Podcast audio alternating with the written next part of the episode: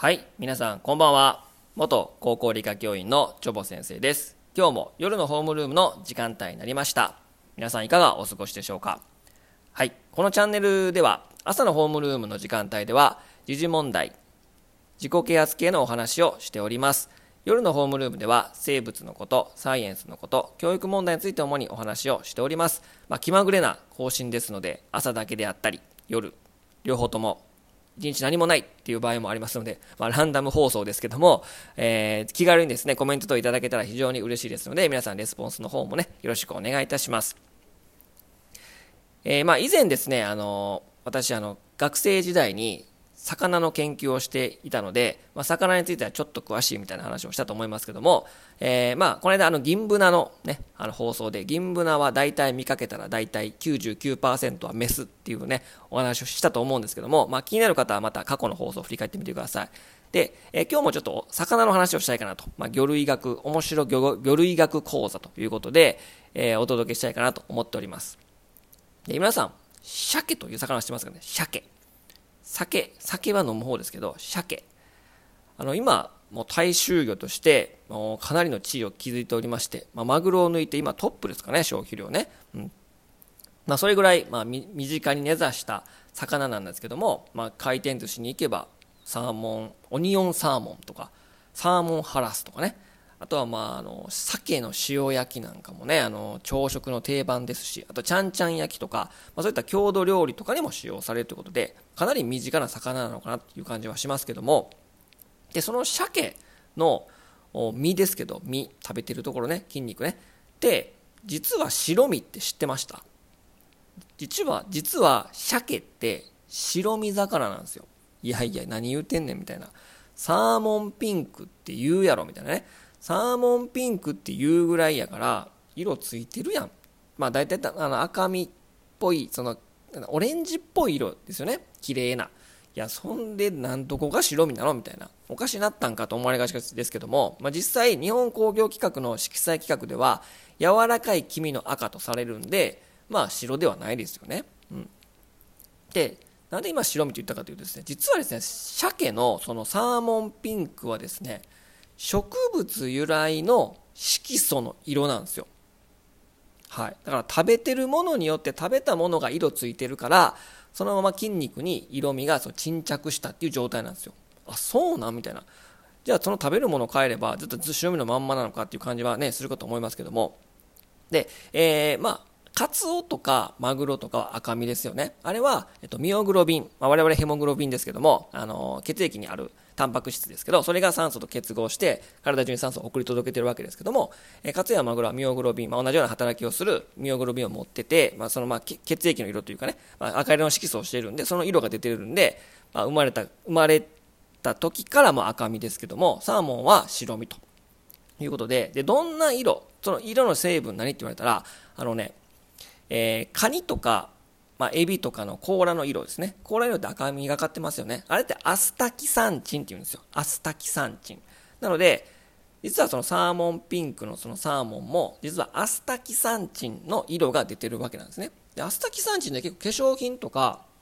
あと、日焼け止めとかにも含まれてるんで、結構身近なのかなっていう感じはしますけどもね。はい。そのアスタキサンチンの色が出てるので、その植物由来のアスタキサンチンの色、色素の色が沈着して、あのサーモンピンクになってるわけなんですね。うん。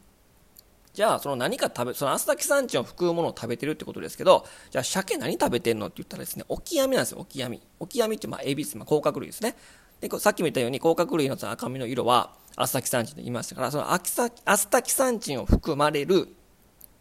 えー、青木網をしっかりいっぱい食べてるんで沈着してるんですよ。はい。でも、でもですよ、実は、オキアミがね、アスタキサンチンを作り出してるわけじゃないんですよ。うん。そうなんですよ。まだ別にいいんですよ。これ、食物連鎖の面白いところで、じゃあ、オキアミ何食べてんのって言ったら、えー、緑藻類、緑藻、緑色をした藻、藻ですね。要は海藻とかの藻の、あの、その、あの字ね、あの草冠のやつね。で、植物の、まあ、一種、まあ、植物ではないんですけどね、詳しく分類で見ると、原生動物、あ原生生物なんですけど、まあ、簡単に言う言い方、まあ、理解できるように植物という、まあ、名を一応ね、言いますけども、細かく言うと違うんですかね。えー、植物の一種である緑藻類のヘマトコッカスと呼ばれるものを食べてるんですよ。まあ、ヘマトコッカスどんなんかなと調べてみてください。なんかただの丸い、なんかもうクロレラみたいな感じのやつです。はい。で、ヘマトコッカスを食べて生きてます。オキアミはヘマトコッカスを食べる。で、このヘマトコッカスがですね、まあ、海にいる緑藻類なんですけど、これもね、本来緑色なんですよ。緑藻の緑は緑色なんで。緑色なんだけど、栄養の不足とか、えー、水があんまり少なくなるとかね、濁ったりとか、環境が悪い、強い光とか高温とかのストレスの環境がかかるときに、アスタキサンチンを作り出すんですよ。ヘマトコッカスが。で、アスタキサンチンを作って、緑色の藻類が真っ赤になるんですよ。そうなんですよ。このストレスかかった時にアスタキサンチンを作って、そのアスタキサンチン実は抗酸化物質なんで、簡単に言うと、体でできた有害なものを無害化してくれるんですよ、酸化して。非常に抗酸化物質、抗酸化力に優れてるので、なんかこうストレスかかって、生きにくいなっていう時にはアスタキサンチンをこう作って真っ赤になってそういった有害なものとかストレスをこう打ち破って戦ってくれて無害化してくれるんですよ。っていうようなシステムが備わってるんですよね。なのでヘマトコッカスはアスタキサンチンを、ま、大量大量にというか多くを含有してるわけなんですね。含まれてるわけです。でそのアスタキサンチンを多く含むヘマトコッカスをオキアミが食べてオキアミがオキアミは甲殻類もあの甲羅を作る成分ですからアスタキサンチン。でアスタキサンチンで甲羅を作りさらにアスタキサンチンが含まれているオキアミを鮭がいっぱい食べると。そうするとですね鮭の筋肉の部分の身の部分に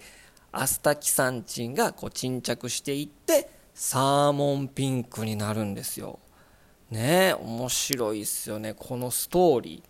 鮭が白身じゃないってピンポイントで思ってどうなってんだろう。何食べてんオキアミか。オキアミアスタキサンチンでその甲羅作るもんな。だけではなく実はそのもうちょっと前をたどるとヘマトコッカスという緑藻類にたどり着くということですね。はい。で、先ほどアクスタキサンチン、非常にその有害なものを無害化してくれるということで、まあ、抗酸化作用に優れているということですけど、実はこの抗酸化作用アスタキサンチン、いろいろね、あの食品とか、さっきも言ったけど化粧品とかね、あの日焼け止めとかにも使われてます。なんか健康にいいっていうふうに言われてるんですけど、その証拠として、えー、100歳以上の人が食べているものの中に、えー、好きな食べ物とかね、豚肉とか鶏肉とか豆腐とかキャベツとか、えー、健康にいいと言われているものがたくさん並ぶんですけど、その中に鮭も含まれてるんですね。やっぱり鮭のそのアスタキサンチンが抗酸化作用に優れているので、えー、有害なものを無毒化してくれる作用がありますから、まあ、それが長寿にもつながっているのかなと。はい。大体ね、今全国に100歳を超える人が、えー、2019年のデータですけども、7万1238人いらっしゃいますけども、その中の好きな食べ物の中に鮭が必ず含まれているので、なので、この鮭もね、長生きというか、まあ、長寿健康に、なんか、あの、アスタキサンチンが関わってるんじゃないかというデータもありますので、非常に、ま優れた物質であると。はい、で最後、鮭はですね、え遡上していって、えー、自分の生まれた川に戻ってきてですね、であの産卵いたしますよね。で、そのアスタキサンチンをストレスに耐性があるから、その自分の最初がなくなっていく、まあ、卵産卵したらなくなっていきますから、鮭は。でそのストレスに打ち勝って自分の子孫が生きてほしいということで、アスタキサンチンをたくさん含む卵を産むわけですね。それがイクラなんですよ。で、イクラってめちゃめちゃ赤いですよね。あれ、アスタキサンチンが含まれてるからなんですね。で、イクラってロシア語なんですね。ロシア語で魚の卵という意味なんですけども、まあ、鮭の卵であるこのイクラには、こうアスタキサンチンがいっぱい詰まって赤色になっているということで、次の世代にね、卵をこう託して、こういろんなストレスに負けずに、もう生き抜いてほしいっていう、このメッセージがね、含まれてるわけなんですね。もう涙涙ですよ。で、この多くのアスタキサンチンの卵に伝えて、ストレスに打ち勝って、子孫を残してほしいということで、あで、まあ、亡くなっていくということで。で、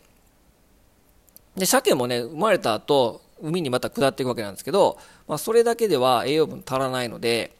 スタキサンチンあるけど、で、亡くなっていった鮭の身を食べながら海に下っていくらしいんですね。なので、まずストレスに打ち勝って生まれてほしい。で最終的に海にたどり着いてほしいから自分の亡くなった体を食べながら海に下っていくのでもう本当にもうこのね涙ながらのこのストーリーがあるわけなんですねそうやって自然界ではいろんな工夫をしながら次の命につないでいこうということをしてるわけなんですねはいでまあその我々もそのあのその思いのアスタキサンチンね。生きてほしいっていう思いのアスタキサンチンをこうねあの利用して化粧品とか食品とかにも利用しているということですね。はい。えー、ということで今日はお魚サーモンの話をしました。実は実はサーモンの身は白身ということなんですね。はい。ま、ちょっとね、もう、まあ、勉強になったでしょうか。はい。ぜひ、このホームル、ホームルームを聞いて、面白かったよという人は、えー、いいねを押してください。いいねを押すと、このホームルームに出席ということにいたしますので、ぜひ皆さん、レスポンスの方もね、あの、最後忘れずによろしくお願いいたします。えー、それでは、これで終わります。バイバイ。おやすみなさい。